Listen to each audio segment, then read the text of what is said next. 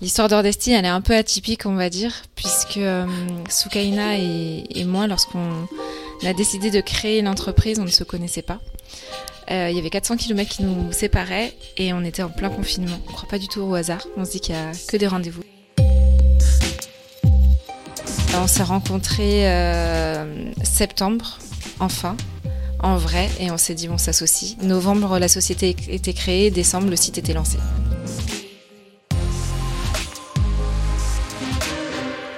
Moi, l'image que j'aime bien donner à chaque fois, souvent, c'est l'image de la famille royale d'Angleterre. Euh, Lady Di, c'est une des figures euh, proues, on va dire, de la modeste fashion. Aujourd'hui, j'ai fait la connaissance de Maud. Elle est élégante et à l'évidence bien dans ses vêtements. Et pour cause, la mode, et plus précisément la modeste fashion, est au cœur de ses préoccupations. Avec Soukaina, elles ont créé Ordesti, marketplace de vêtements modernes et couvrants. Un pari fou, audacieux et généreux. Mais tendez bien l'oreille, l'audace et l'engagement s'entendent lorsqu'il s'agit de se faire entendre. Maud, est-ce que tu peux nous dire deux mots sur ce qu'est la modeste fashion? Et c'est tout simplement en fait euh, un mouvement qui va répondre à des critères euh, de qu'ont certaines femmes dans leur manière de se vêtir et notamment de couvrance. Donc c'est des femmes qui vont plutôt éviter euh, les décolletés, qui vont éviter la transparence, qui vont privilégier des coupes amples et euh, longues, euh, tout en restant bah, moderne, féminine, élégante, euh, etc. Et, ce qui est intéressant aussi avec ce mouvement, c'est qu'on va retrouver tous les styles vestimentaires, vraiment chaque femme en fonction de son style, qu'on soit plutôt casual, classique, décontracté, etc. On va pouvoir avoir des, vêtements qui, répondent à ce qu'on recherche, mais aussi d'un point de vue culturel. Je parlais de la famille d'Angleterre, mais ça peut être aussi des plus orientales, etc. Donc c'est vraiment très très large, ça touche tout le monde.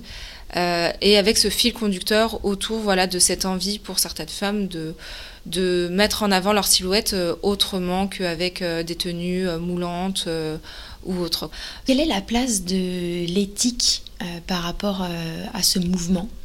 Ben justement, tout est dans le terme modeste. Nous, c'est vrai qu'avec euh, Soukaina, c'est très important pour nous de rappeler qu'il y a ben déjà la modestie. Pour nous, elle est, euh, c'est un terme qui est très universel et euh, c'est comme la beauté. On ne peut pas donner une définition à la beauté. La modestie, c'est pareil. Chacun a son, sa définition de la modestie. Donc, que ce soit dans la manière de s'habiller, de, se couvrir pour le coup. Mais il y a aussi sur le côté consommation. En fait, on est dans du vêtement jetable maintenant aujourd'hui beaucoup.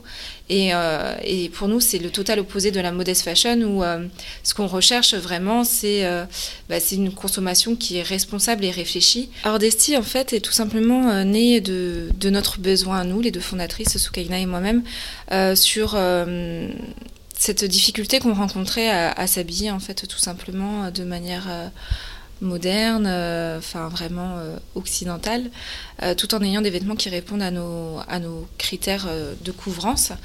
Et on s'est dit, mais pourquoi pas, nous, déjà, faciliter notre propre shopping à nous, en se disant, bah tiens, pourquoi on ne créerait pas un site internet où quand on va sur ce site-là, on sait qu'on va retrouver des vêtements qui répondent exclusivement à, à ces critères-là. Et en fait, de fil en aiguille, bon, on a lancé le site internet, on a réussi, voilà, à à fédérer une communauté autour de nous de femmes qui justement se retrouvaient alors pour différentes raisons.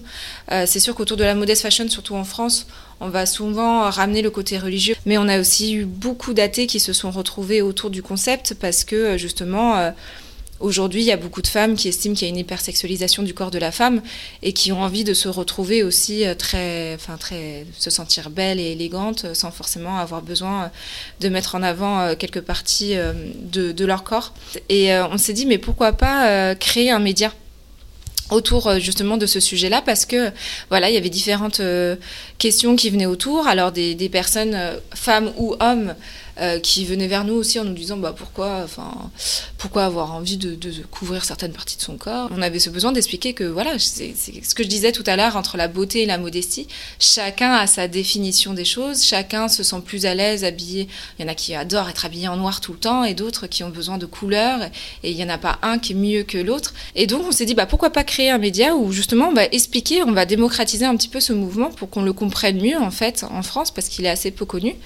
Et, euh, et donc on a lancé un média, donc nouvelle activité qui s'est créée euh, autour d'Ortesti.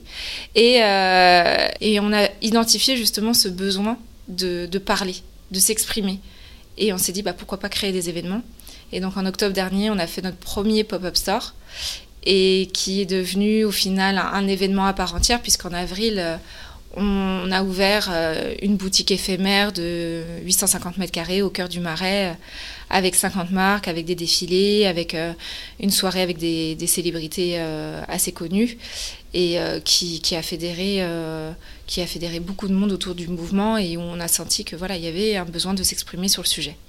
Qu'est-ce qui fait selon toi que c'était un sujet entre guillemets tabou?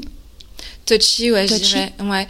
Bah, tout simplement, enfin, s'il faut mettre les deux pieds dans le plat, euh, c'est qu'aujourd'hui, en France, il y a quand même euh, un sujet assez particulier, on va dire politiquement parlant, euh, autour de la femme de manière générale. Hein. soit on va parler dans l'entrepreneuriat, et puis après sur le sujet de la couvrance, bah, parce que souvent, à partir du moment où une femme veut se couvrir, c'est qu'elle n'est pas libre.